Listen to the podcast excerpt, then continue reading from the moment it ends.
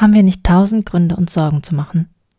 Die Umweltproblematik, Konflikte und Spannungen überall, vergessene Kriege, überfüllte Flüchtlingscamps, Fanatismus und Rassismus. Nicht zu vergessen die hausgemachten Probleme. Und dann kam Corona. Gleich erfährst du etwas über unser Stresssystem, unsere Stressreaktion und wie wir da wieder rauskommen.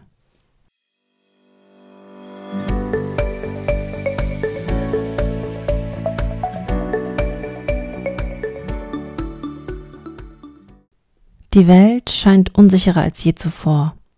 Und die Kontaktbeschränkungen, so notwendig sie auch sind, setzen unserer Psyche zusätzlich zu. Wir machen uns Sorgen um unsere Zukunft, um unsere Gesundheit, um unseren Arbeitsplatz und fragen uns, wann das Ganze endlich wieder vorüber sein wird. Die Ungewissheit belastet enorm. Selbst bei denjenigen, die widerstandsfähiger sind und gut durch die Krise kommen, arbeiten Stressfaktoren wie die Corona-Pandemie im Hintergrund. Es zieht quasi an keinem mal eben vorbei. Der Körper reagiert mit Stress und eigentlich ist diese Reaktion auf Gefahr völlig normal. Unser Gehirn wittert Gefahr und aktiviert über die Nervenbahnen des Sympathikus Botenstoffe wie Adrenalin und Noradrenalin. Konsequenz, das Herz schlägt schneller, der Blutdruck steigt, der Muskeltonus erhöht sich, insbesondere in Armen, Beinen und Rumpf und weitere. Diese Reaktion lässt normalerweise auch wieder schnell nach, wenn wir dem Stressor nicht mehr ausgesetzt sind.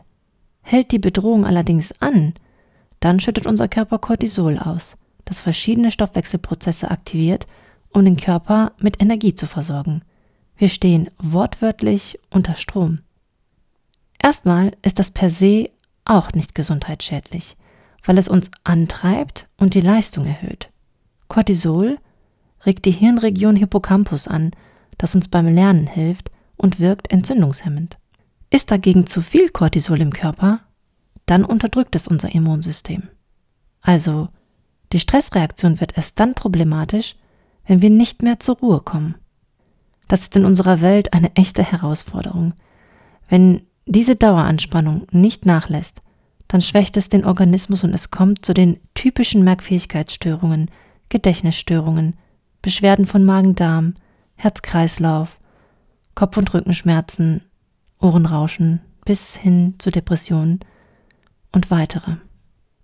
Wir sind all dem aber nicht hilflos ausgeliefert, denn unser Körper besitzt zum Stressreaktionssystem, das über den Sympathikus aktiviert wird, auch einen natürlichen Gegenspieler, den Parasympathikus. Dieser Strang aktiviert den Entspannungsmechanismus. Er sorgt dafür, dass unser Herzschlag und Atem sich wieder beruhigen, die Selbstheilungskräfte mobilisiert werden, indem die Durchblutung in den Organen angekurbelt wird und die Regeneration möglich ist. Der Körper schaltet auf Erholung. Grundsätzlich ist es so, dass unser Körper dies völlig autonom vornimmt. Allerdings kann es durchaus vorkommen, dass bei Dauerbelastung dieser natürliche Regenerationsprozess gestört bzw. verlernt wird.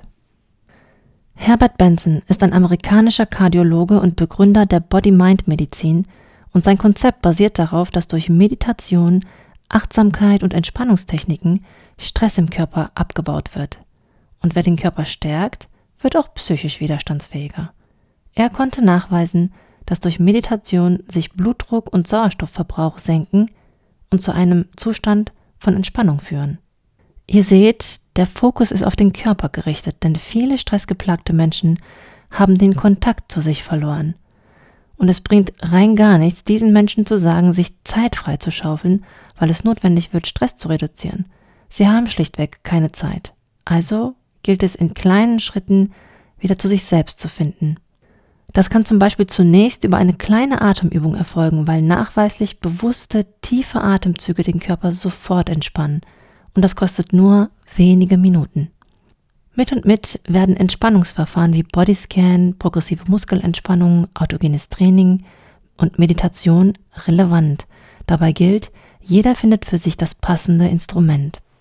Der Kontext ist auch nicht außer Acht zu lassen. Menschen, die den ganzen Tag überwiegend sitzen, sollten möglichst in Bewegung kommen. Denn wie bereits oben erwähnt, steht bei der zweiten Stressreaktionskette unser Körper unter Strom. Und Dampf ablassen kann man, indem man den Partner anschreit. Allerdings ist dies kaum zu empfehlen. Deutlich effektiver ist draußen in die Natur zu gehen oder ein bis zwei Runden um den Block zu laufen. Langfristig sollte also immer ein Ausgleich zwischen Anspannung und Entspannung erfolgen. Und ihr Lieben, die Dosis macht das Glück. Wir sind am Ende angekommen.